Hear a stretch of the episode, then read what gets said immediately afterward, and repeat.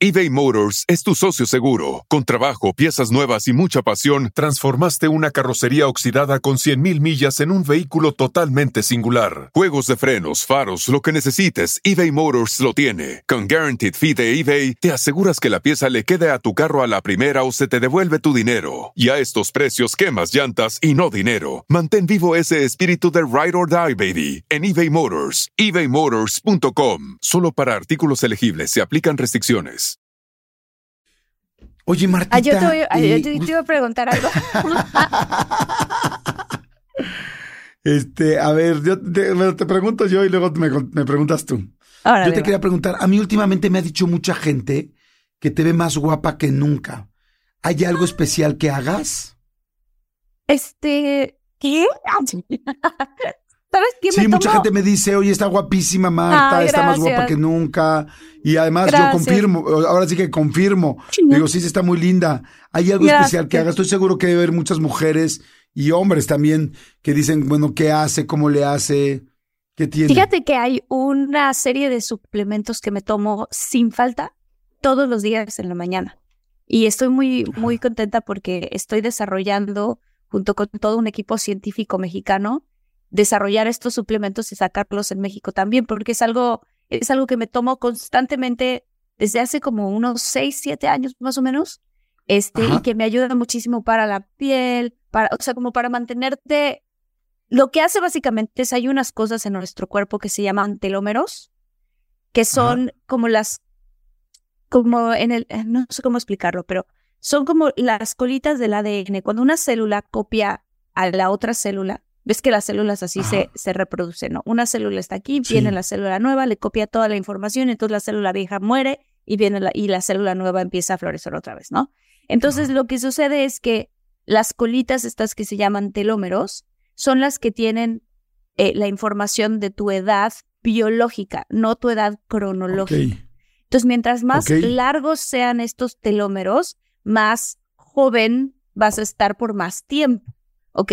Entonces son una especie de suplementos que yo me tomo, que la combinación de estos suplementos lo que hacen es alargar los telómeros para que, pues para que tú, no sé, por ejemplo, dices, ahorita estoy en mis treintas, pero pareciera que sigo, si estoy en mis treintas, pero en mis tempranos treintas, en vez de en mis este, tardíos treinta, o sea, te alargan, te alargan, te alargan. Entonces, constantemente me los he tomado ya como por seis, siete años y, y sí he notado los resultados, sobre todo en la piel, en la energía, en el, o sea, este tipo de cosas. Entonces dije, no, esto es algo que creo que estaría muy bonito que estuviera al alcance de todas las personas y que además, este, pues fuera agradable al bolsillo, ¿no? O sea, que todas las personas lo puedan obtener porque te ayuda la circulación, a la salud. Entonces, eso son las cosas que hago. Y la otra son los sueros, los sueros faciales me encantan. Oye, perdón que te interrumpa ahí.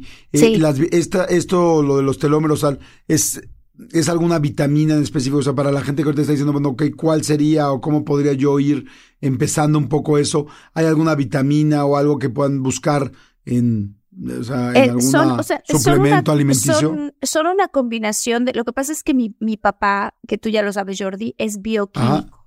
Entonces él me ha ayudado muchísimo a generar esto de cierta manera, pues no yo en mi casa. Entonces lo que estoy haciendo ahorita para que llegue a, a toda la gente es junto con unos eh, químicos de Guadalajara, diseñar esto que realmente se vuelva un producto que se pueda vender en, la, en, las tiendas y en todos lugares para que pueda ser accesible a todo el mundo. Este, Pero bueno, es una combinación de diferentes eh, vitaminas y suplementos y hierbas, todo junto. Entonces, este, son demasiadas cosas lo que tiene, pero me lo tomo todas las mañanas. Eso es muchísimo. me ves en la mañana y así, un montón de pastillas. Entonces, lo que yo quiero hacer es que se vuelva algo mucho, muy, muy sencillo de tomar y que no sean 800 pastillas, ¿no? Pero bueno, obviamente. que no sea tan complicado. Entre todas esas, yo recomiendo muchísimo, evidentemente, el colágeno, el colágeno en polvo, que te lo comes, este, y los multivitamínicos, pero no los que te venden en la farmacia así nada más, sino los que son polvos verdes. Ese tipo de cosas son súper buenos también. Ok, muy bien, súper bien. Ay, gracias, Jordi, por preguntar por, las flores. Me, parece perfecto. Fíjate que yo también tomo colágeno. O sea, me compré unas pastillas de colágeno y ya llevo muchos años, bueno, muchos, pero como tres años tomando colágeno. Este, a mí, por ejemplo, a mí me funciona mucho el ejercicio. Yo hago, trato de hacer ejercicio siempre, siempre, siempre, y sí me mantiene. ¿Todos los días haces ejercicio, Jordi? Pues, pues bueno, hoy no, porque hoy estamos grabando muy, muy temprano, pero este, pero sí intento todos los días hacer ejercicio y me cambia completamente el día, me siento con más energía, me siento mejor, este, y sí también, eh, pues no sé, tengo mi, mi lista de vitaminas, ¿no? Como, por ejemplo, bueno, tomo omega 3, tomo este, vitamina C, eh, la noche tomo magnesio, en las mañanas tomo zinc Qué para la energía. O sea, sí, sí, porque luego la gente me pregunta, oye, ¿cómo le tomo unas vitaminas? Que en, todos lados hay muchas vitaminas, ¿no? Pero yo tomo unas que se llaman, eh, unas que se compran en GNC o seguramente en cualquier lugar. Bueno, en GNC se llaman ah, no sé, Superman creo que se llaman, que son para hombres arriba de 40 años, ¿no? Con lo que ya empiezas a necesitar, pero bueno, en todas las marcas debe haber. ¿Y sabes qué tomo que me ayuda mucho?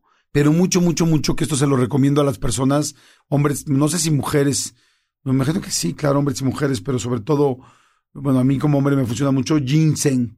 O sea, esta, ah, ¿ubicas el ginseng? Esta raíz sí, claro, por eh, supuesto. china, oriental, no sé exactamente dónde sea bueno, el ginseng yo lo compro, lo venden en miles de farmacias, en lugares naturistas, en farmacias normales. Y son esas cajas rojas o otras verdes que trae, que sabe a más rara la raíz, es un liquidito. Yo me tomo, este, yo me trato de tomarme un, una capsulita diaria, no siempre puedo, a veces me olvida, pero me da mucha energía. Te voy a contar una historia bien cañona del, del ginseng. Oye, ya nos, ya nos clavamos en este tema, pero está interesante. Ah, este, este yo hace muchos años, sí. O sea, en nuestro tema previo al tema del programa, este, del, del podcast. Yo hace, cuando yo iba, íbamos a tener a nuestro primer hijo, no nos podíamos embarazar. Y entonces, este, lo digo muy rápido. Y entonces nos hacen análisis a, a, mi ex esposa y a mí. Y entonces le dicen a mi ex esposa, no, pues estás muy bien, no hay ningún problema. Y me ven a mí y me dicen, pues tú también estás muy bien, pero tenemos que hacer un conteo de esperma. Para no hacer largo el cuento, me hacen esa famosa espermatobioscopía, que algún día les contaré con calma porque no tiene nada que ver con las películas, es todo un rollo, o con las series gringas que es así como, ay, voy a hacer mi conteo y venga ay, muchachos. Yo también quiero contar una cosa de eso. Me da mucha risa porque yo, tengo, tengo una experiencia de alguien está muy chistosa con respecto a eso. Ajá. Bueno, pues entonces hace cuenta que ya me dicen, este, eh, pues vamos a hacerte un conteo de esperma, ¿no? De la espermatobioscopía. Es todo un rollo, pero bueno, para acabar pronto, sale el resultado y me dicen, oye, este, pues no me sé los parámetros, ya saben que soy bastante malo con los números, no me acuerdo tan fácil, pero me dicen, a ver, eh, ahí te va el parámetro. Dicen, haz de cuenta que tú necesitas eh, eh, 400 mil de conteo de esperma Este, para poder este, estar normal. 400 mil. Y, y, dice, y tú tienes ahorita 110 mil. Y yo, ¿cómo crees? Sí, me dice, entonces pues este, evidentemente eso podría ser. Ok.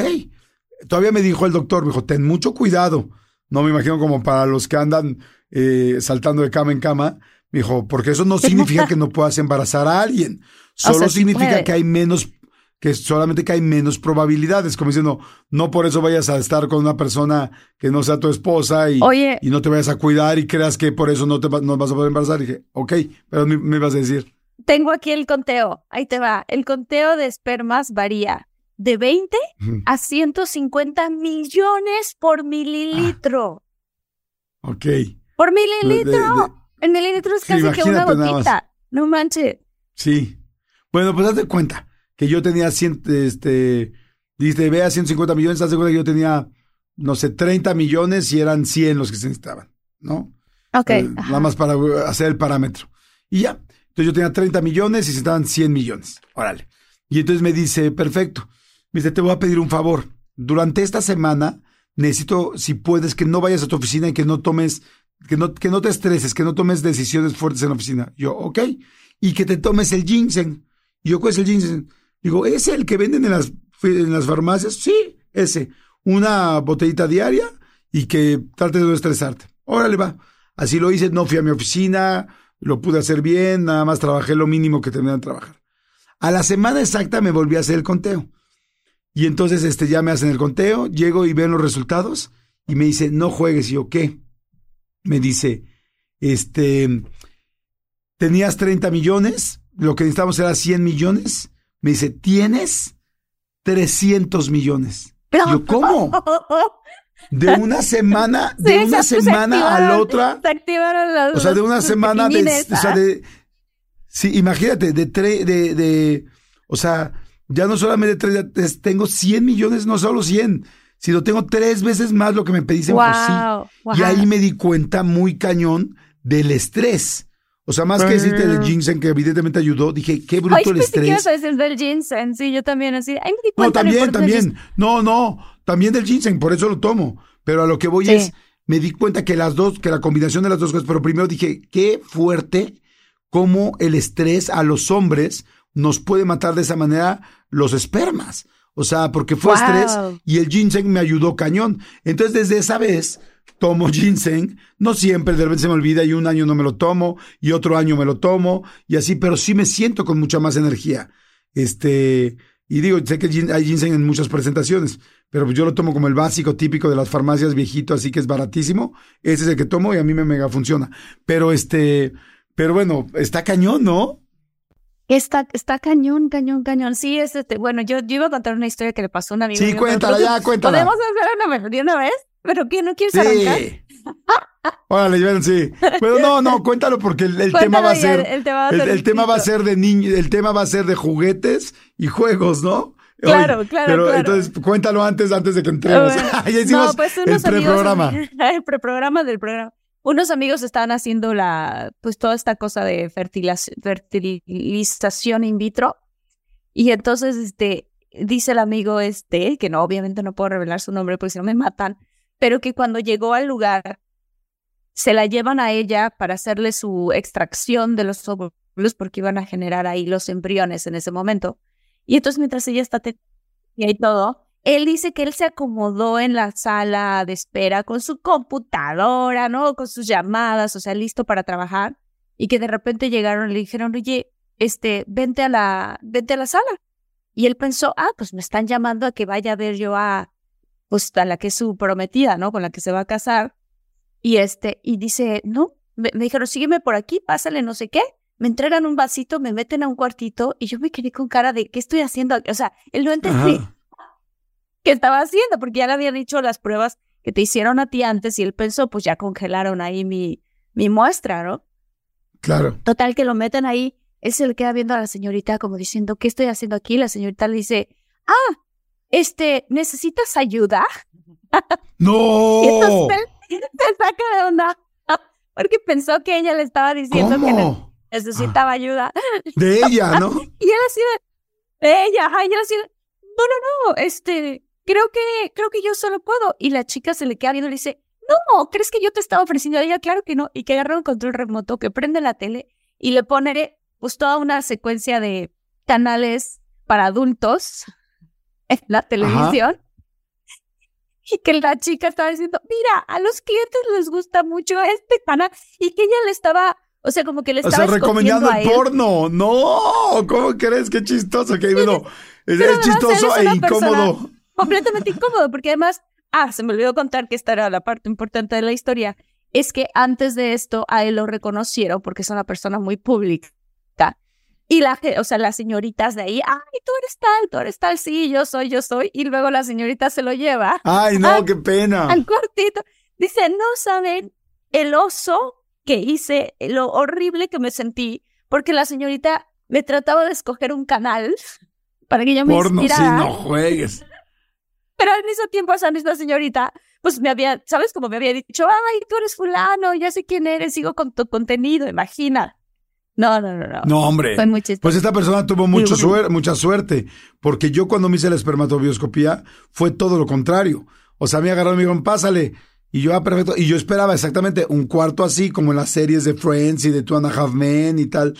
Y o sea, yo esperaba un cuarto así y de repente yo así como, y el cuarto, no, pásale al baño. Y yo, ah, ok.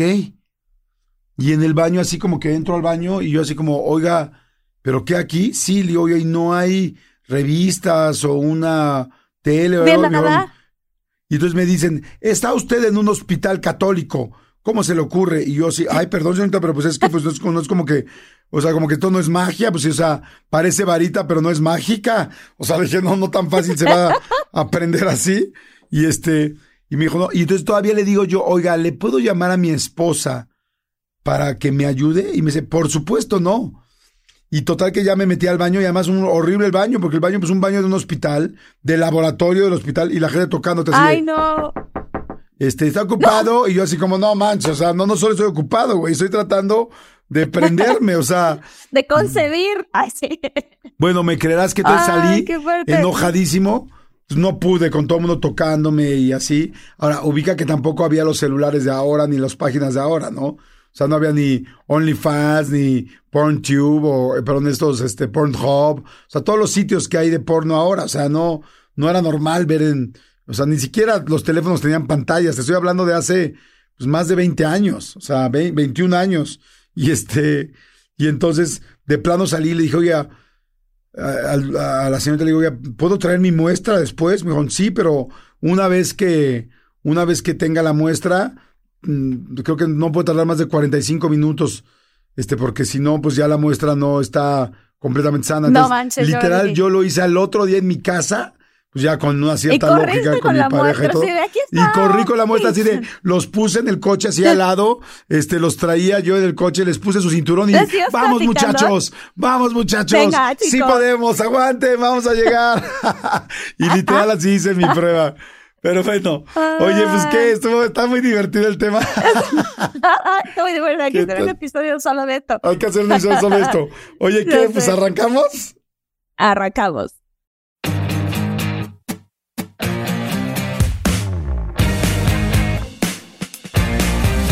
Hola, ¿qué tal, muchólogos y muchólogas? Yo soy Marta Higareda y estoy aquí con mi gran amigo, súper querido Jordi. Te quiero mucho. Ah, yo te adoro, Martita linda, ¿cómo estás? Te quiero muchísimo. Soy Jordi Rosado, muchólogos, muchólogas y todos los nuevos que se están metiendo a este podcast ya son muchólogos a partir de hoy. Ya si escuchas más de cinco minutos, te conviertes en muchólogo y ya, es algo que cargas de por vida. Por supuesto.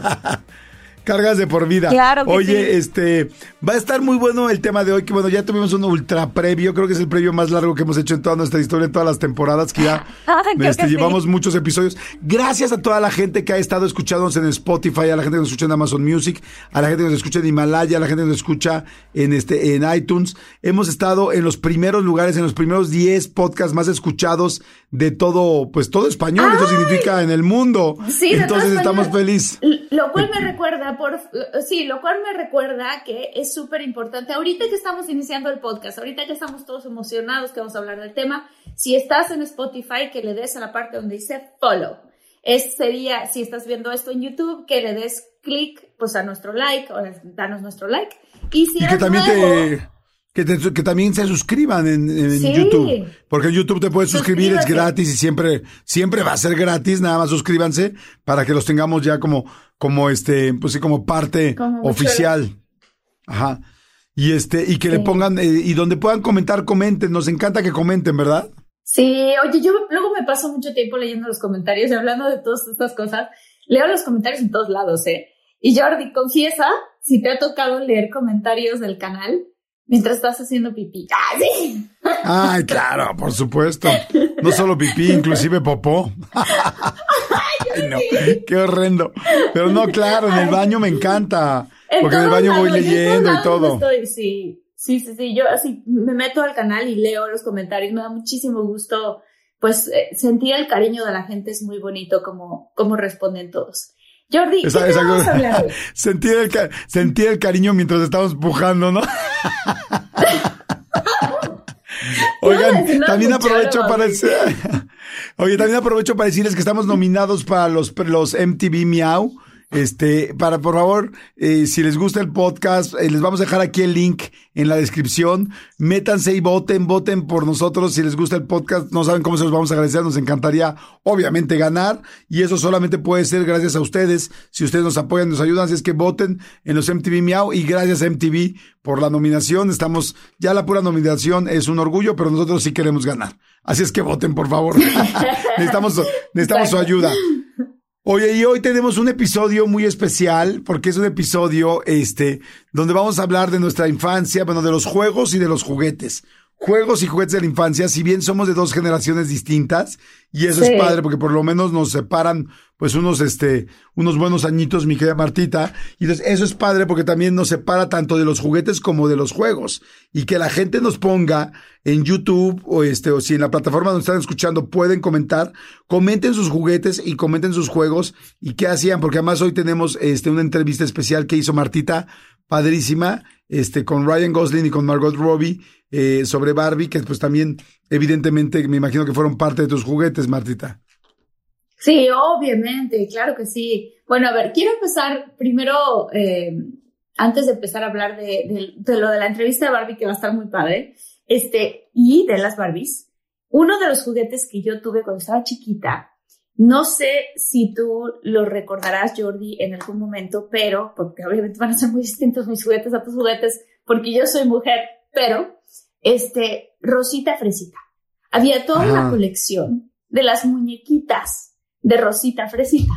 Y era una cosa para mí tan padre porque siempre que llegaba a casa de una amiga, yo tenía muchísimas ganas de tener toda la colección completa, pero esta niñita la tenía completa.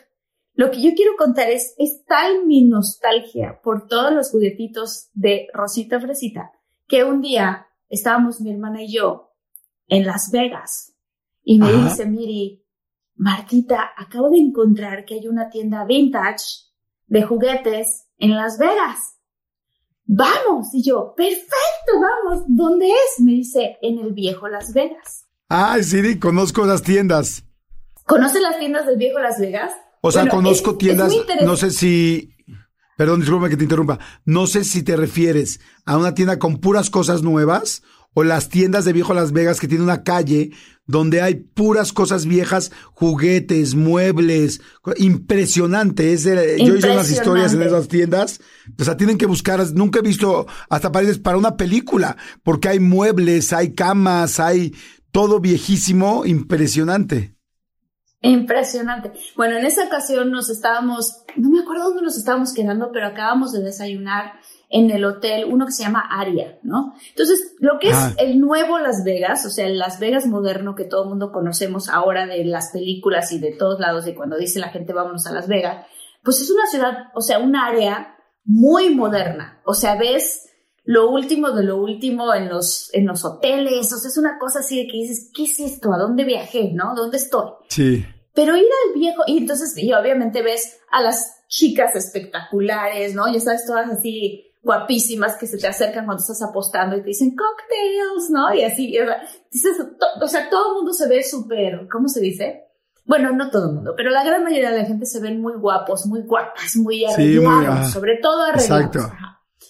Y entonces me dicen, Miri, vamos, estamos súper emocionadas, Miri y yo, a ir al viejo Las Vegas. Y cuando llegamos al viejo Las Vegas, el viejo Las Vegas se quedó atrapado en el viejo Las Vegas. O sea, ¿Qué sería? como en los años 70, 60, por ahí.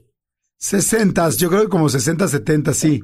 Exacto, estás diciéndolo bien. eBay Motors es tu socio seguro. Con trabajo, piezas nuevas y mucha pasión, transformaste una carrocería oxidada con 100.000 millas en un vehículo totalmente singular. Juegos de frenos, faros, lo que necesites, eBay Motors lo tiene. Con Guaranteed Fee de eBay, te aseguras que la pieza le quede a tu carro a la primera o se te devuelve tu dinero. Y a estos precios, quemas llantas y no dinero. Mantén vivo ese espíritu de Ride or Die, baby, en eBay Motors. ebaymotors.com. Solo para artículos elegibles se aplican restricciones. Mi gente, ¿cómo están? Yo soy Nicola Porchela y quiero invitarlos a que escuches mi nuevo podcast Sin Calzones, en el que con mi amigo Agustín Fernández y nuestros increíbles invitados hablamos de la vida, la fiesta y nuestras mejores anécdotas. Y obviamente todos los detalles que no contamos en ningún otro lugar, solo lo van a tener acá en Sin Calzones. Ven a escucharnos como más nos gusta estar sin calzones. Ustedes ya saben que nos gusta andar sin calzones por todos lados y a ustedes les gusta vernos sin calzones. Esto todos los jueves en cualquier plataforma donde escuches podcast y en YouTube. Totalmente. Y entonces de repente volteamos a ver alrededor y yo, tú sabes que yo soy muy positiva, entonces yo, wow, es como si estuviéramos viajando en el tiempo. Y mi hermana, efectivamente, estamos viajando en el tiempo. Esto está horrible, ¿no? A una señorita cocktails. Pero ya sabes, es que lleva, esta señora ya sabes que se ve que fumó toda su vida. Y luego fumó toda carrasco. Como de los Simpsons, ¿no? Como de, como de, las de las tías de los Simpsons, ¿no? De las tías de los Simpsons con un cigarro de café. Y yo así Dios mío, mire, ¿qué estamos haciendo aquí? Me dicen, no sé, viajamos en el tiempo, pero la gente nunca viajó en el tiempo, la gente sí siguió avanzando. Entonces, porque todos, o sea, se nos fue tan triste, porque se nos acercó un señor que es Elvis, ya sabes, el, Elvis, pero un, un, viejo Elvis, o sea, como la vieja Las Vegas, pues la vieja todo. Entonces nos acerca un viejo Elvis y mi cuñado que iba con nosotras, se le acerca el viejo Elvis y le dice, nos podemos tomar una fotografía y él se emociona el viejo Elvis y mi cuñado le da la cámara a él para que él nos la tome a nosotros. Ay, no, qué poca. Ay, pobrecito. ¿Cómo eres? Pobrecito. Le digo, no, señor, con usted, con usted. Y ya sabes que yo soy muy así. Es, no, ¿cómo cree? Pero bueno, no sabe. El chiste es que encontramos esta tienda. No manchen la cantidad de juguetes que tenía.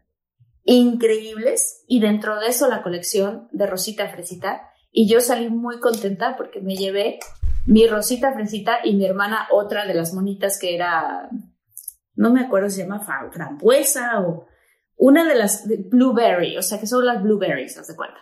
No me acuerdo, pero bueno, salimos felices, pero lo más fuerte para nosotros fue el llegar al viejo Las Vegas y ver que todo realmente estaba viejo pero para mí se me hizo una experiencia increíble, ¿no? Entonces, bueno, ya hice toda una historia muy larga para contarte cómo obtuve la rosita fresita, pero sí. No, pero me encanta. Ahí rescato dos cosas bien interesantes de tu historia. Uno, claro que me acuerdo de las rositas fresitas porque mi hermana las tenía y me acuerdo que tenía el pastelero bigotón y, y las muñequitas que no sé cómo se llamaban, pero me acuerdo que olían.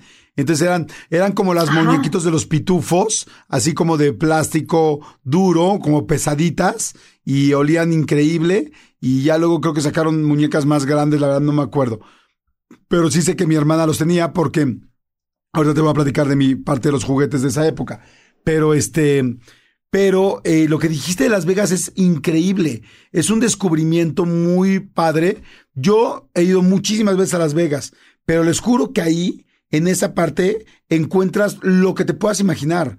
O sea, lo que quieras. Querías tú un muñeco de, no sé, del hombre biónico de aquella época o el eh, cosas, no solamente los juguetes, como les digo, o sea, hay ropa, hay este memorabilia, cosas memorabilia. cosas eh, firmadas, este, originales. Mira, yo aquí tengo, digo, esto no, es de Las Vegas, pero aquí tengo yo un, un disco de los, ¿cómo se llama? Vinílico de los Beatles. De vinil, ajá. Que está, ajá, de vinil, que está, que está firmado por ellos. Pero bueno, ese tipo de cosas es lo que uno encuentra en el viejo Las Vegas.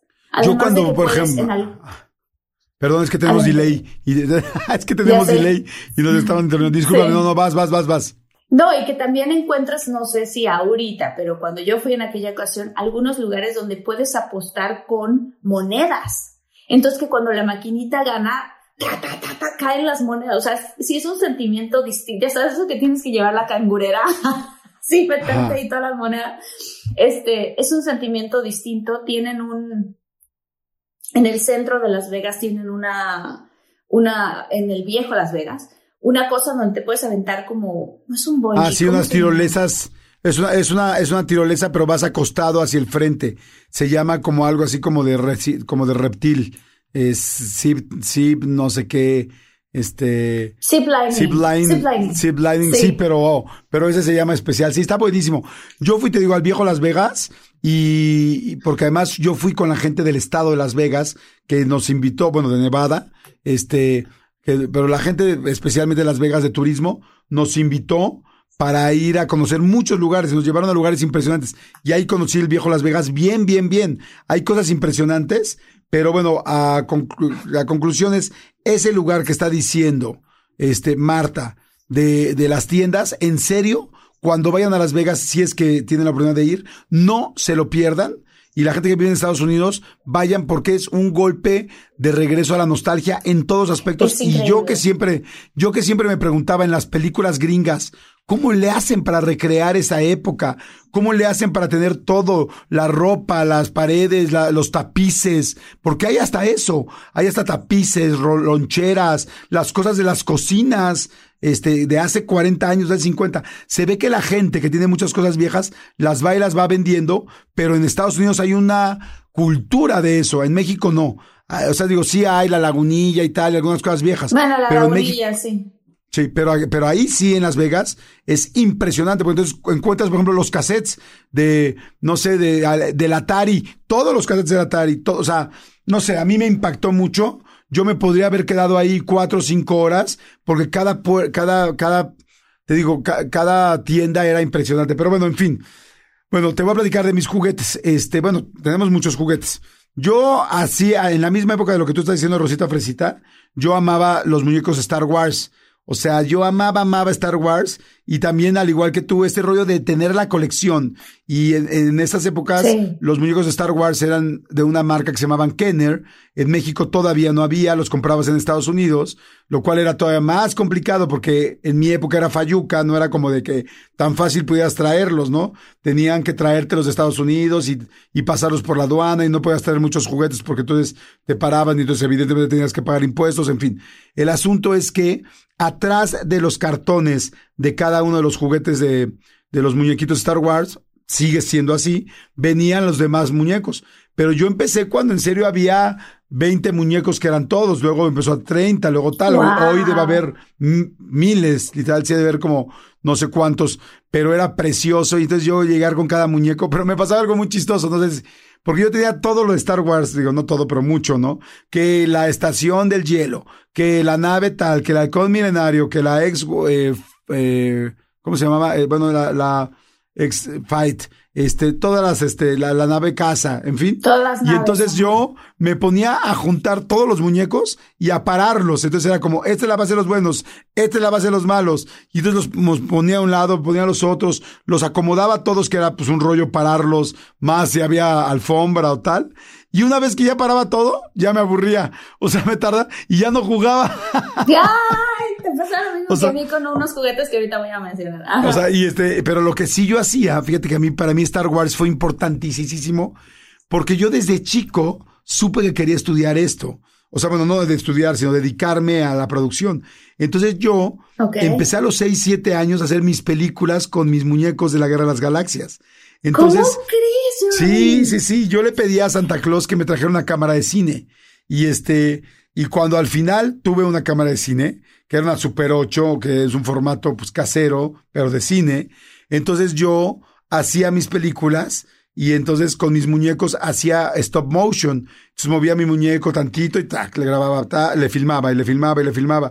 Y luego bajaba mi, mi, mm, tenía, me acuerdo, un póster así como de verde, como de plantas. Y entonces me fui a casa de una señora vecina que tenía un jardín así como chino, muy bonito en su casa. Y dije, ¿me lo puede prestar para filmar una película? Pero imagínate un niño de siete años diciéndole eso, o sea, sí. Y entonces en la pared puse el póster de plantas y luego al frente pues tenía las plantitas ya reales y luego mis muñequitos, mis muñecos Ewoks, que son los, los muñequitos de Star Wars, que, eran estos como...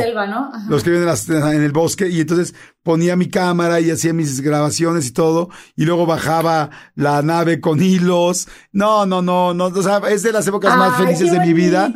Y, y de hecho... El, yo tengo varias conferencias, pero el final de una conferencia en específico termina con ese video. Y es muy linda, muy, muy, muy lindo.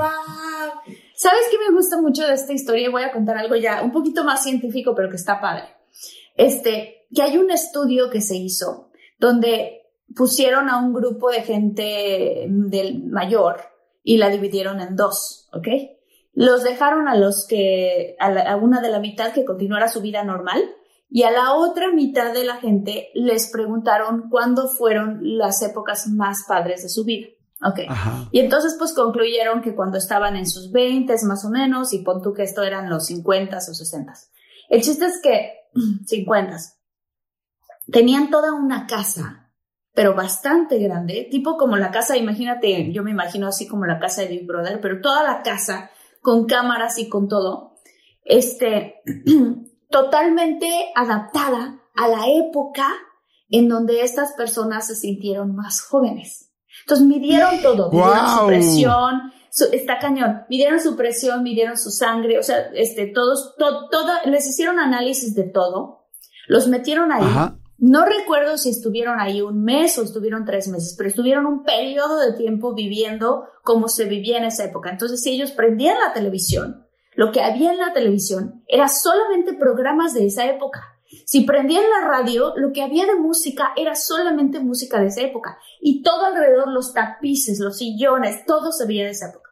Cuando terminó el estudio, midieron a las personas mayores que dejaron que corriera su vida, pues seguían teniendo los mismos problemas que tenían. Las personas a las que metieron a esta, a esta casa como del viaje del tiempo, regresaron sin problemas de presión arterial, este, siguieron la, la, longitud de su columna vertebral y de sus, de sus brazos y falanges, eh, recuperaron longitud, recuperaron elasticidad, se mejoraron un montón de cosas. Entonces, está bien padre, sería padre de vez en cuando hacer un ejercicio de, de tener en algún espacio de tu casa tus juguetes de cuando eras niño, Jordi, que, que, te, y que te lleven de alguna manera a esto, porque hacer este tipo de historias, incluso escuchando este episodio, ¿no? Yo te escucho a ti hablar de todo la historia de los juguetes, yo contar de la historia de Rosita Fresita, los muchólogos que nos escriban, que nos cuenten qué juguetes son los que ellos jugaban, te va a hacer que te rejuvenezcas de cierta manera solo por tener esta energía, ¿no? O sea, estoy hablando cosa, una cosa milimétrica, pero imagínate si lo tuvieras al alcance y lo pudieras ver todos los días. Sí, está increíble. Qué interesante el experimento que dijiste. Claro, cuando uno tiene esa nostalgia y regresas a esas emociones, la, la, emoción te hace que tu cuerpo esté mejor, ¿no? Y que estés más sano y que recuperes ciertas cosas que has perdido. Qué, qué interesante. Oye, ¿tú no tuviste el hornito mágico? Un hornito... No, yo no tuve el hornito mágico, eh, pero mi mamá me contó mucho de ese hornito mágico. Ella tuvo un hornito mágico que dice que cocinaba en el hornito mágico. ¿Es verdad? Es que te voy a decir algo, a mí me han hecho mucha burla porque nos hemos reído mucho en mi programa de radio. Porque yo algún día conté la historia del hornito mágico y entonces todos me chingan que si yo tenía un hornito mágico. Y la verdad lo hemos tomado de, de vacilada y yo me río mucho y ya juego con ellos y les digo que sí. Y la verdad nos divertimos mucho con el asunto del hornito mágico. La verdad es que en mi casa, mi hermana era la que tenía el hornito mágico pero el hornito mágico efectivamente era cocinar con un foco. Era un hornito que parecía pues, o sea, de hecho, si lo googleas lo vas a ver, y este pues era una como cocinita, un, una cocinita con el hornito, pero el asunto es que lo padre de esto es que sí cocinaba. Eh, y, pero lo más chistoso es que cocinaba, como evidentemente no podía tener fuego, cocinaba con un foco de no sé cuántos, de 200 watts o no sé, que se calentaba cañón, que no tenías acceso, no podías meter la mano.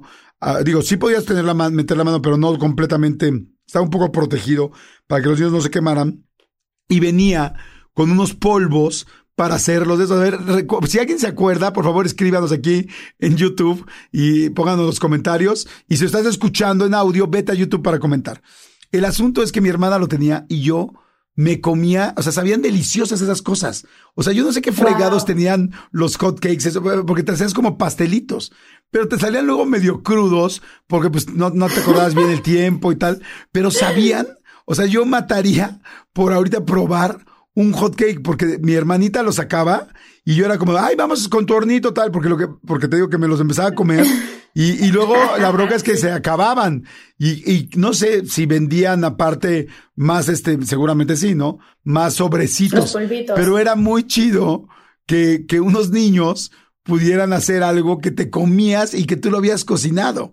O sea, no sé si la gente se acuerda, pero era delicioso, tenía un sabor pues yo creo que era súper artificial, súper X, pero era como un pastelito, así que, que te los comías delicioso. Quiero que vean la cara de Jordi. Jordi está así, tal cual rejuvenecido. sí, te lo juro que sí. Ay. Yo no, yo no lo, o sea, el hornito mágico no, no, lo conocí. Mi mamá me cuenta mucho del hornito mágico y no probé los pasteles, pero este, quiero contar de unos juguetes que también me gustaban mucho y que a mí me pasaba lo mismo que te pasaba a ti con Star Wars, que se llaman Playmobil. Los Playmobiles, no sé ah, si así se dirá, sí, ¿no? Playmobil. Bueno, en inglés creo que se dice Playmobil o algo así, pero bueno, este, no manchen, cómo me encantaban los Playmobil. Entonces yo tenía, me acuerdo que tenía la granja del Playmobil, la, la policía del Playmobil, o sea, tenía estas diferentes cosas, pero lo que a mí más me gustaba hacer era armarlos.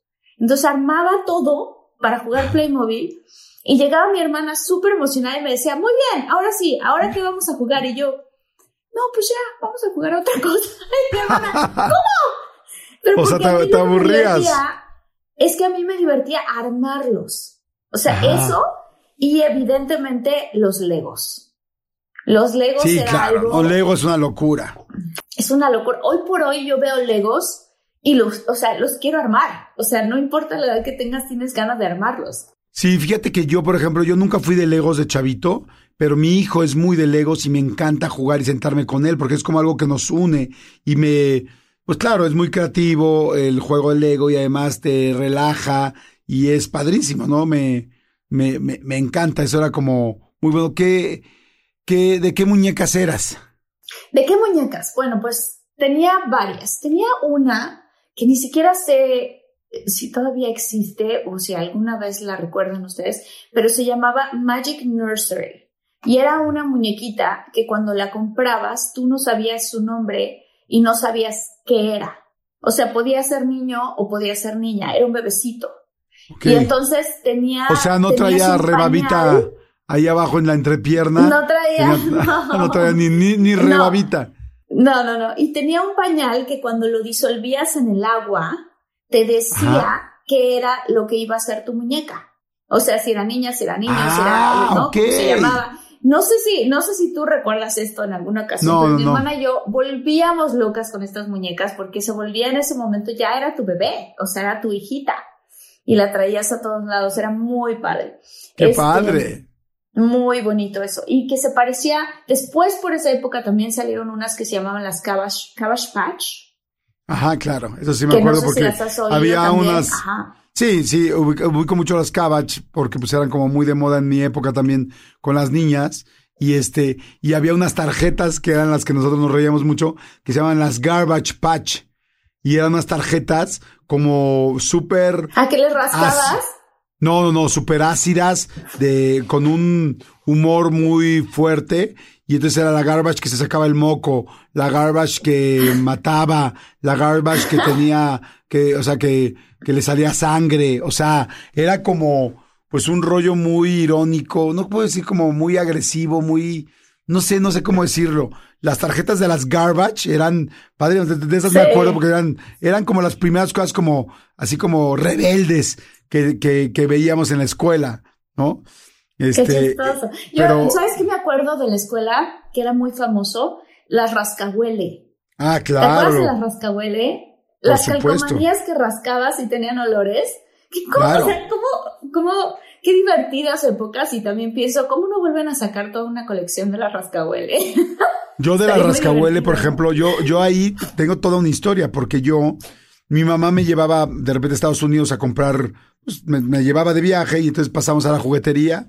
Y yo cuando descubrí las rascahuele, que, porque en México ya se llamaban rascahuele, pero salieron primero en Estados Unidos y se llamaban Scratch and Sniff. Y esas, esas estampitas eran increíbles porque había, los diseños eran padrísimos y los olores eran increíbles. Era impresionante que una estampita la rascara si oliera. Entonces yo, en un año que me habían dado X dinero para comprar juguetes, yo compré puras Scratch and Sniffs y las, y las llevé a mi escuela a vender. Entonces imagínate llegar con, con estampas gringas a vender en la escuela, me llamaron a la dirección, me prohibieron vender, yo seguí vendiendo, vendía escondidas, todo el mundo se volvía loco con las, con las de estas. Hice la verdad un super negocio y me fue mega bien con las famosas, este, con las famosas, este, con las famosas estampas. Pero me acordé ahorita de un juguete. Yo tenía muchos juguetes, o sea, había un hombre que se el hombre elástico, que era un hombre así como, pues lleno de adentro como de, pues como de un aceite y lo jalabas y lo jalabas y lo estirabas, que era increíble. Pero bueno, eh, seguro mucha gente se va a acordar, a ver, ojalá que puedan escribir aquí. Pero había un, uno que me volvía loco, que salió en Chabelo y que cuando lo vi era lo máximo. Y era un robot que se llamaba 2XL. ¿Nunca escuchaste de ese robot? No, no, no, no. No, no. Es que fue como el primer juguete interactivo, por lo menos que yo conocí. Era un robot, así era un, pues como un cuadradito, así un reloj, que tenía sus ojitos y todo. Y este, y le metías cassettes, pero de estos cassettes que antes se llamaban de un cuarto. O de, sí, un cuarto. O sea, los cassettes, antes de que existieran los cassettes que tú conoces, había unos más grandotes. Y este, y esos cassettes le metías un cassette. Y entonces era increíble porque decía, este, hola, soy 2, e, soy 2XL. Y entonces te hacía preguntas, era como una trivia. Y te decía, ¿ya lo viste? ¿Lo estás viendo en Google? Lo estoy viendo en internet, está padrísimo. Sí, a ver, googleenlo. Y entonces te decía, no, no te decía tu nombre, pero te decía, este, hola, ¿cómo estás? Este, y entonces te, te decía, eh, vamos a empezar. Y te decía, no sé, por ejemplo, el, el agua, el, el hombre está compuesto de, este, A, 70% agua, B, no sé tanto de magnesio, C, tal. Y decía, responde A, B o C, ahora. Y se ya. Entonces tú, y tenía tres botoncitos. Y entonces tú le ponías el A, el B o el C y te decía, correcto, lo hiciste muy bien. Entonces, eso. O sea, que fuera, que fuera interactivo y te contestara una cosa u otra y si, te equivocabas te decía, eh, no es así, pero y te explicaba cuál era. No, no, no. O sea, para cuando yo era chavito era como, no juegues. O sea, este juguete piensa, ¿no? No manches, no, no, no, no está muy cañón. O sea, no tengo un 2XL, pero si quisieran darme un gran regalo en la vida a alguien, muchólogos, y me consigo un 2XL, me, o sea, me hago del baño cuando lo vea. O sea, fue lo máximo, porque sí lo tuve, pero pues lo, lo, lo perdí, ¿no? Ay, qué bonito juguete. Oye, yo quiero contar otra cosa que también, digo, no tiene que ver con ningún robot ni nada, pero me acuerdo de cuando vi estos juguetes que me emocioné mucho. Yo estaba chavita cuando salió la película, la primera película de Jurassic Park. Y entonces, no sé si recuerdas, Jordi, pero fue un fenómeno impactante cuando salió la película de Jurassic Park. Sí, claro, claro, claro, fue una locura. o sea, poder ver casi como en la vida real a los humanos interactuando con los dinosaurios. O sea, era una cosa que, pues para mí como, ¿no? Como espectador, me acuerdo que me voló la cabeza. Y entonces salieron todos los juguetes de Jurassic Park. Y el tiranosaurio, y el este, estegosaurio, y todos estos dinosaurios, ¿no? Y había un dinosaurio T-Rex que le podías quitar un trozo de piel no sé, les voy a decir a los muchólogos que googleen esto, porque me acuerdo que era muy divertido jugar con mis hermanitos a tener toda la base de Jurassic Park, o sea, ya sabes, donde tenían al T-Rex, la torre, este, a todos los personajes, a los niñitos. El niñito venía con la patita chueca de que se había quemado, este, como pasa en la película, ves que se cae de una torre. Y ver a uno de los dinosaurios, no sé si era, no sé qué dinosaurio era, pero que tú podías agarrar con el otro dinosaurio y morderlo y se le quitaba el trozo de la piel. Estaba divertidísimo jugar con eso, me, emocionaba mucho y este y esa película, o sea, fue como una especie de para mí como de las primeras veces que uno veía una película y todos los juguetes de esa película estaban disponibles. Evidentemente esto ocurrió también antes con Star Wars, pero pues a mí la que me tocó vivir esta cosa del mundo de los juguetes y la película fue eh, la película de Jurassic Park. Oye, ¿no te tocó porque digo, me acuerdo de Lula Ula, que evidentemente se puso de moda, los yoyos Duncan, que eran una locura. Yo me metía al concurso de los yoyos. yoyos. Tú eres los bueno haciendo trucos de yoyo y así pues, que la pirámide y que el y así. En algún momento sí, porque pues en la papelería de la esquina de mi casa este, hacían concursos y entonces ahí iba a ser como parte de la, de, de la promoción de Duncan. Pero tú nunca viste una cosa que te metías en el pie, era como un como una cosa, te metías en el pie y era como pues una cuerda y en la esquina y al final de la cuerda tenía como un limón o una cosa así. Entonces la gente le daba vueltas así, brincabas mientras, o sea, la cosa era con un pie la movías y con la otro, con el otro lo saltabas. Nunca lo, nunca lo jugaste. No, nunca lo jugué, pero sabes que sí jugué, que ahorita me recordaste a eso. Se jugaba de dos maneras, resorte. No ah, sé si recuerdas a niñitas de la escuela que te pones el resorte y haces estas diferentes formas, pero también había uno que se ponía en las manos que eran unos hilos y que hacías diferentes formas con los hilos. ¿Te acuerdas de eso, Sí, claro. Sí, yo, yo la verdad no, no jugué esos, pero sí me acuerdo mucho. Cuando, yo lo que jugaba mucho en la calle era bote pateado. ¿Tú ubicas, te acuerdas de bote pateado o no? No. Ay, era padrísimo. ¿Qué es bote pateado? ponías un bote, o sea, un botecito así de, no sé, de lo que fuera, una lata. Una lata, ok. Ajá, sí. Y entonces estaban todos juntos y de repente uno lo pateaba, ¡pum! Y lo pateaba lo más lejos posible. Y el que tenía que ir a recogerlo, iba corriendo a recogerlo, pero todos los demás se iban y se escondían. Y entonces ya luego el, agarraba, el que lo agarraba, el que iba por el bote lo agarraba y entonces ya ponía como su base o su base. Y entonces era como, a partir de ahí, era como andabas viendo cómo se acercaban todos los demás. Y la cosa es que si alguien llegaba y tocaba el bote, se salvaba. Pero entonces este chavo tenía que ir en la calle, solo en la calle. Ibas como a, ver dónde se habían metido, si atrás del coche o atrás de un árbol. Pero tenías que correr al bote. O sea, si alguien llegaba antes que tú al bote, se salvaba. Y el último, este, el último podía tener la opción de llegar así corriendo al bote y decir, este, ¿cómo era? Un, dos, tres por mí y por todos mis compañeros. Y entonces se chingaba el otro y otra vez tenía que volver a hacerlo. O sea, si el último salvaba a todos sus compañeros, era tremendo. no, yo jugaba bote pateado, stop, un, dos, tres calabaza. Este, ay, había juegos padrísimos. no, tenemos que hacer otro episodio de esto también, porque hay muchos juegos así y muchos otros juguetes. Este, pero bueno, eh, platiquemos, Jordi. Fuimos a, fuimos a la premier de Barbie no nos enseñaron la película completa, nos enseñaron un cachito de la película, pero este, tuve la oportunidad de entrevistar a Ryan Gosling y Margot Robbie. Y aprovechando de diferentes anécdotas, no sé si tú lo sabías, creo que sí, Jordi, pero los dos son muy divertidos, o sea, los dos son personas muy divertidas. Y, y, sobre todo Ryan Gosling es conocido luego también en Internet porque le ha contado historias y anécdotas que le han pasado a él muy chistosas.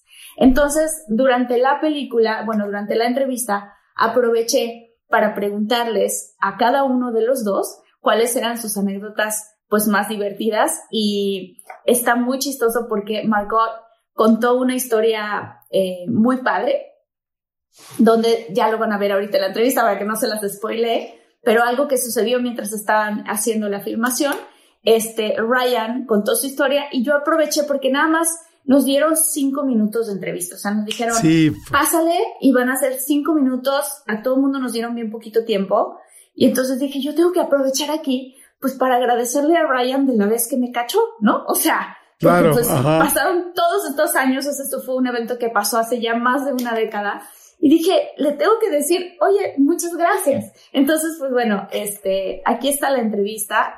Me cayeron muy bien, Jordi. Se me hacen, eh, bueno, quiero, quiero contar que a Margot ya la conocía porque ella es muy amigo, muy amiga de mi amigo este, Joel Kinnaman. Entonces, en alguna de las reuniones de Joel, ya había estado yo con ella.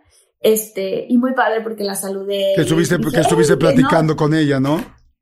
Estuve platicando con ella, súper buena onda. Ryan, su personalidad es un poco más, em, ¿cómo se dice? Es, es como un poquito más reservado él. Ella es un poco más relajienta. Este, los dos buenísima onda. Y, y, fue bonito tener este, este encuentro. Y para mí, pues obviamente fue padre pues ver a Ryan y decirle, hey, muchas gracias. Entonces, pues, bueno. Eso es todo. Nada más te quiero preguntar antes de que empecemos con la entrevista, porque está en que primero sí es que Margot Robbie es preciosa. Porque al otro día, al otro día fuimos a la premier y, y fue ese mismo día. Ese ah, claro, fue el mismo día. ¿verdad? Tiene razón. Sí. Y este, y, guapísima, pero es una locura de lo guapa. Es de las mujeres más guapas que he visto, linda, simpática, sonriente todo el tiempo. Dije, ay, no, no, bueno, yo, si de por sí estaba enamorado, bueno, me volví loco. Pero, eh, ¿tú qué tan de Barbie eras? eBay Motors es tu socio seguro. Con trabajo, piezas nuevas y mucha pasión, transformaste una carrocería oxidada con 100.000 millas en un vehículo totalmente singular. Juegos de frenos, faros, lo que necesites, eBay Motors lo tiene. Con Guaranteed Fee de eBay, te aseguras que la pieza le quede a tu carro a la primera o se te devuelve tu dinero. Y a estos precios, quemas llantas y no dinero. Mantén vivo ese espíritu de Ride or Die, baby, en eBay Motors. ebaymotors.com. Solo para artículos elegibles se aplican restricciones. Mi gente, ¿cómo están? Yo soy Nicola Porchela y quiero invitarlos a que escuches mi nuevo podcast Sin Calzones, en el que con mi amigo Agustín Fernández y nuestros increíbles invitados hablamos de la vida, la fiesta y nuestras mejores anécdotas. Y obviamente todos los detalles que no contamos en ningún otro lugar, solo lo van a tener acá en Sin Calzones. Ven a escucharnos como más nos gusta estar sin calzones. Ustedes ya saben que nos gusta andar sin calzones por todos lados y a ustedes les gusta vernos sin calzones. Esto todos los jueves en cualquier plataforma donde escuches podcast y en YouTube. Yo era mucho de Barbies, muchísimo de Barbies. O sea, jugaba con mi hermana la Barbie, tenía la casa de la Barbie, el camper de la Barbie, todas las cosas de Barbie. Este, muy padre porque pues todos los juegos normalmente se trataban de dos diferentes cosas, o de que la Barbie estaba en peligro y Ken la iba a salvar, o de que había que conquistar a Ken y así de, ¿no? Ay, me gusta Ken, a ti te gusta, a mí también. Entonces era así, como eso se trataba el juego. O de que Ken estaba en peligro y entonces Barbie iba a conquistar a Ken. Digo, perdón, al revés, iba a salvar a Ken. Entonces, este, pues sí, de eso se trataban mis juegos con mi hermana. Y después se empezaron a tratar de cosas más complicadas. O sea, como que mi hermana se sentaba conmigo y me decía, a ver, Martita, ¿de qué se va a tratar la historia? Y entonces yo le ponía un principio, una complicación, un conflicto y un desenlace. Y de ahí dice mi mamá, ah, pues ahí desde entonces siempre te gustó escribir porque escribías ahora las historias de la Barbie, ¿no? O sea, de lo que... Ay, qué interesante. Pero yo no las grababa como tú, Jordi, me hubiera gustado. Pero mira, que, pero qué padre, nuestros juguetes nos ayudaron a, poder desarrollar lo que nos, a lo que nos íbamos a dedicar. Oye, pues bueno, a ver, vamos a ver esta entrevista que hizo Martita con Margot Robbie y con Ryan Gosling, que está muy interesante de la película Barbie, obviamente, para que, este, pues bueno, habrá quien vea esto. Esta película se estrena el 20 de julio este 20 de julio del 2023. Obviamente mucha gente ya va a escuchar este podcast cuando la película ya ya salió, ya la pueden ver, seguramente la van a poder ver no solamente en el cine, sino en algún momento en plataformas y ya podrán verla, pero por lo pronto vean la entrevista que está muy interesante, este que le hizo Martita a Ryan y a Margot. Vamos por ella. Mi nombre es Marta y estoy muy emocionada de estar aquí. Y bueno, primero que nada, toda mi vida, excepción de mi vida adulta, jugué con Barbies. Tenían una cara más plasticosa y ahora siempre van a tener sus caras cuando juegue. bueno, no, no, no juego con ellas ya, pero cuando Claro, seguro. No, no, no juego con ellas, lo prometo. No vamos a juzgar. Pero yo sé que ustedes dos son muy divertidos y que tienen anécdotas muy chistosas. Así que vivieron algo que haya sido, no sé, divertido, emocionante, bizarro mientras estaban grabando la película. Oh, Dios mío. Sí. Tuvimos una pijamada de Barbie al comienzo de las grabaciones. Greta organizó una pijamada de Barbie y fue solo para las Barbies. Así que los que no estaban invitados a pasar, no se les invitó a la pijamada, obviamente. Estaba ocupado de todas formas. Ryan no pudo estar, entonces en cambio envió un gaitero con una falda escocesa que estaba en nuestra puerta y nos preguntamos, ¿qué está pasando? Y tocó toda una pieza con la gaita, lo que es increíble, y luego recitó el último discurso de Braveheart. ¿Qué? Y fue, todos estaban como, después todos estábamos riendo, gritando, hicimos el baile completo en la parte de atrás, fue muy divertido, pero después de todo todos estaban como, así que, ¿cuál es la broma que tú y Ryan tienen con Braveheart? y yo estaba como, no hay conexión, Ryan solo decidió enviar las gaitas. necesitas escuchar el discurso de Corazón Valiente. Lo amo. Es muy buen Es un discurso. gran discurso. Puedes hacerlo con el acento. No creo que pueda hacerlo. No creo que pueda, no puedo hacerlo. Lo pensaste por un Eh. segundo. Estabas como, oh, yo no, puedo. hay que dejar eso a los profesionales. ¡Qué chistoso! Qué chistoso, sí, o sea, qué, impre- qué impresionante que nos cuenta, nos cuenta Margot. Bueno, pues llegó, este, como hicimos la pijamada de las Barbies, llega, no puede ir Ryan Gosling a la pijamada de todas las actrices que eran Barbie, y entonces manda a un escocés, pero estuvo padre porque en la entrevista hubo un momento donde le dije, oye, ¿y por qué Braveheart? Es una película que es impresionante. No sé los que han visto Corazón Sí, es buenísima. pero es una película padrísima. Y hay un momento donde le digo, oye, este, ¿y lo puedes hacer con el acento? Y Ryan lo pensó, o sea, como que sí pensó, "Mm, ¿será que hago lo del acento? Y le digo, no, no, mejor no, mejor no. Y, y le dice Margot, pero lo pensaste, ¿eh? Lo pensaste. Este, muy, muy padre. Bueno, pues ahora Está vámonos increíble. a la anécdota que nos contó Ryan, porque cada uno te digo que contamos anécdotas divertidas, y entonces ahí viene la de Ryan Gosling. Está buenísimo, a ver, vamos a verla. Siempre podemos volver a la anécdota de tu tío. Era imitador de Elvis. Elvis personificado. Mi tío, sí. Creo que uno de los mejores que ha existido. ¿Te ríes? Estoy triste de que nunca fui a verlo. Yo también estoy triste, era brillante. Y lamento tampoco haberte visto acompañarlo. Era increíble. ¿Y también era actor? Era un guardia de seguridad. Entonces un día llegué a la casa, estaba deslumbrante con un traje blanco en la sala y él dijo, voy a ser Elvis por un tiempo. Y yo dije, genial. Y luego cambió nuestras vidas. Nos puso a todos en su acto. Mi madre era una cantante del coro y yo era el guardia de seguridad. Estábamos actuando en centros comerciales. La gente se volvía loca. Todas las grabaciones que Y había. de todas las imágenes que tiene. ¿Por qué el video ¿Cuántos años tenías? Mm, como seis o siete años. ¿Seis años de edad? Y tú eras el guardia de seguridad. Sí, jefe de seguridad. Impresionante. ¿Dirías que fue ese uno de tus primeros personajes? Sí, absolutamente. Sinceramente siento que él me mostró que era, a su manera, ser un actor de método. Era Elvis en casa, Increíble. hablaba como Elvis en el desayuno, lo vivió y se convirtió en él.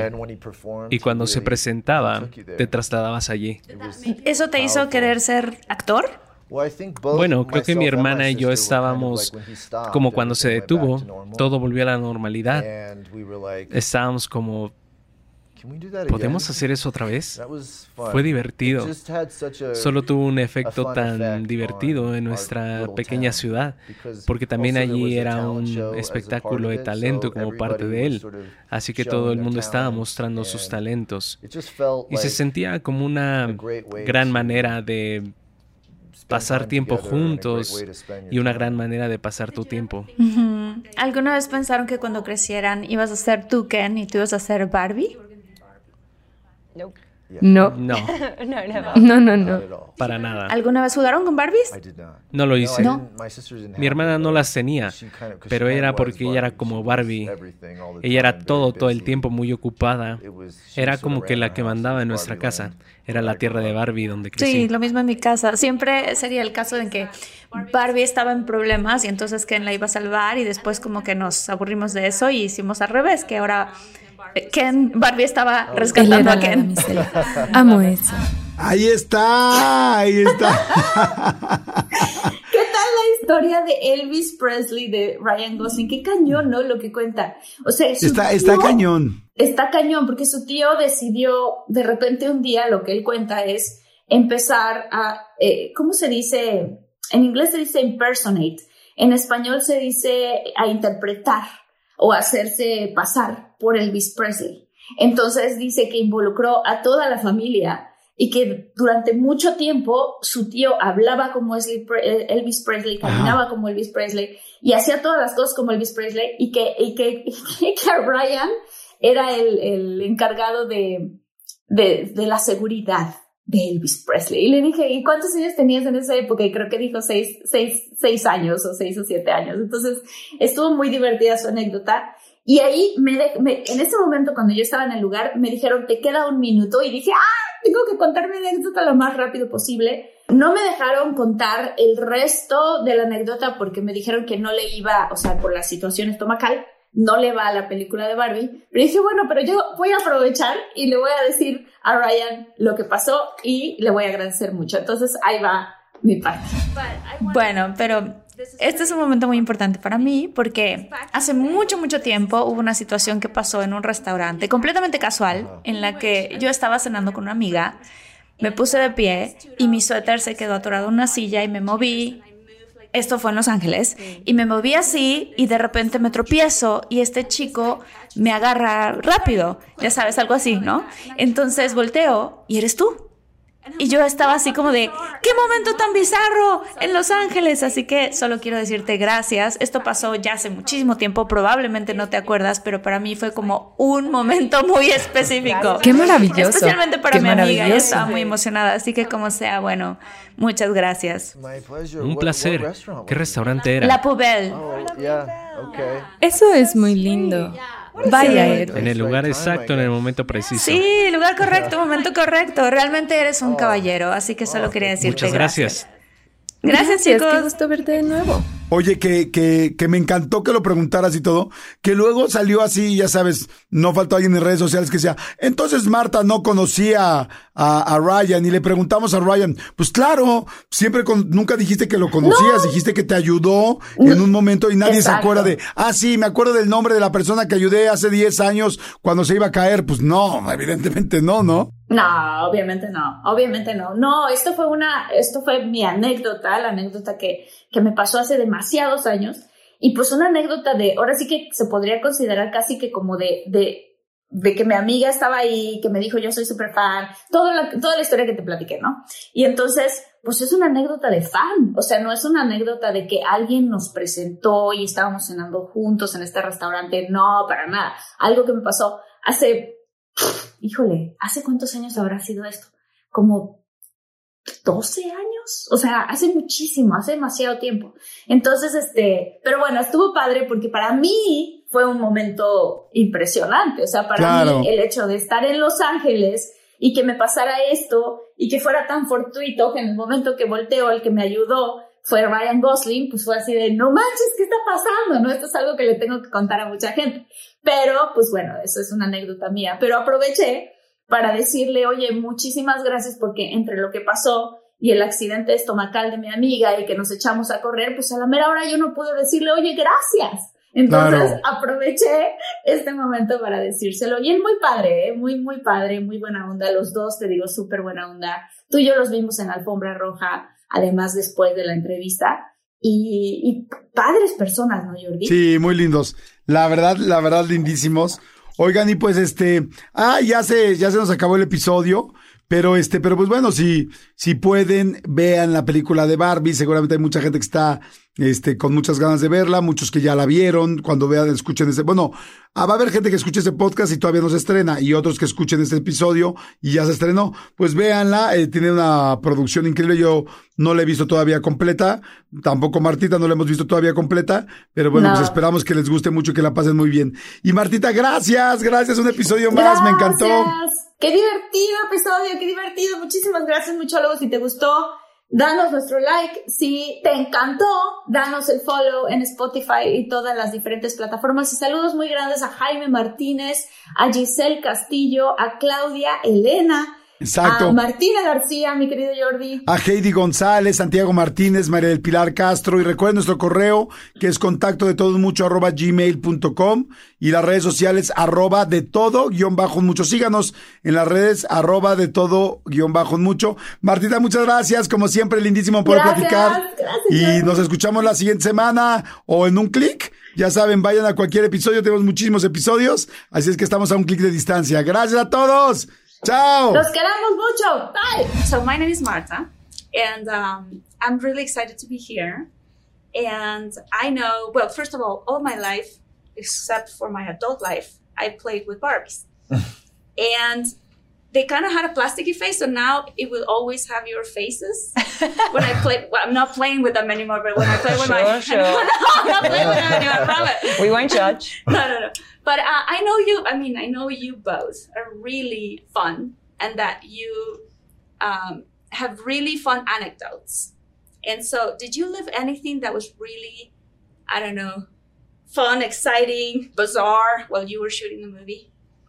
Oh my God. Yes. Yes? Yes. What? We had a Barbie sleepover at the beginning of the shoot. Oh. Greta hosted a Barbie sleepover and um, we it was just for the Barbies, but the Kens were invited to stop by. They weren't allowed to sleep over, obviously.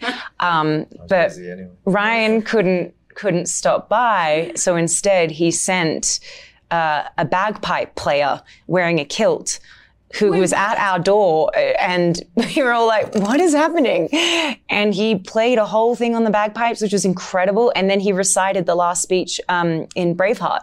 What? And it was, and everyone was like, after we were laughing, we were like screaming, we like did the whole dance to the bagpipe. It was so much fun. But afterwards, everyone's like, so what's the joke you and Ryan have uh, with Braveheart? And I was like, yeah, what's up with there is Braveheart? no connection. Ryan's just decided to send Sometimes you just need to hear the Braveheart speech. Which I love that. It's one of my such a Right? good speech, It's though. one of It's my a great favorite speech. movies. Can you do it with the with the accent?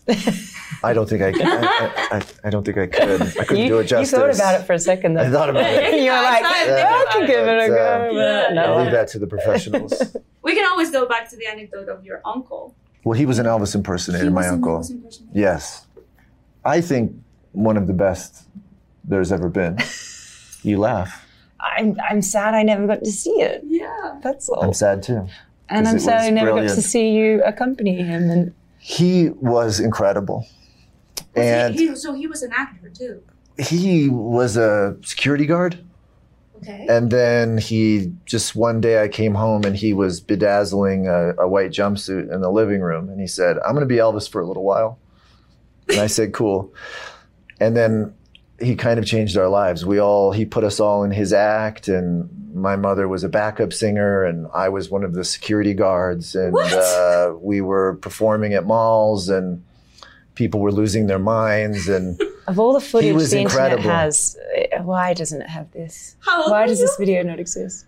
Um, I was like, I want to say like six, seven, Six years old? seven. Playing the security guard? Yeah, It's head of security. Impressive. That's- Would you say that's accomplished. one of your first roles? Yes, absolutely. Yeah, that was. Uh, I, I honestly feel like that. He showed me. He be, he was kind of in his own way a method actor. He he was Elvis at home.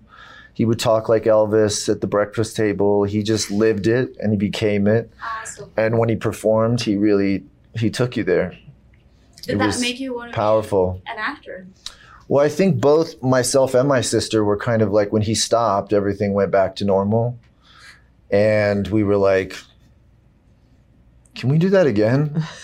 that was fun. It just had such a a fun effect on our little town Yeah. because also there was a talent show as a part of it, so everybody was sort of showing their talents and it just felt like a great way to spend time together and a great way to spend your time.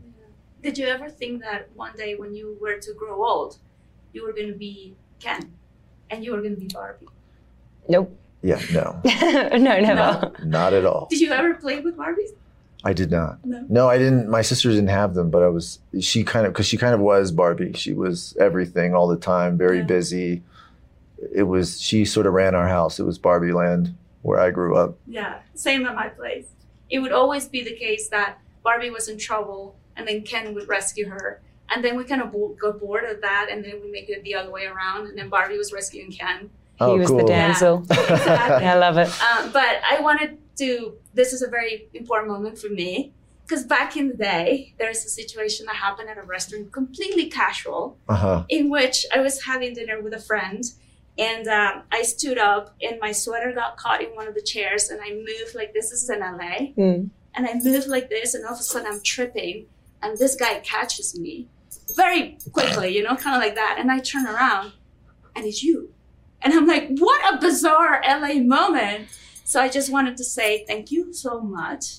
This is back in the day, you probably don't remember, but it it was for me it was like a very specific moment. That is especially amazing. for my friend because she That was so amazing. excited.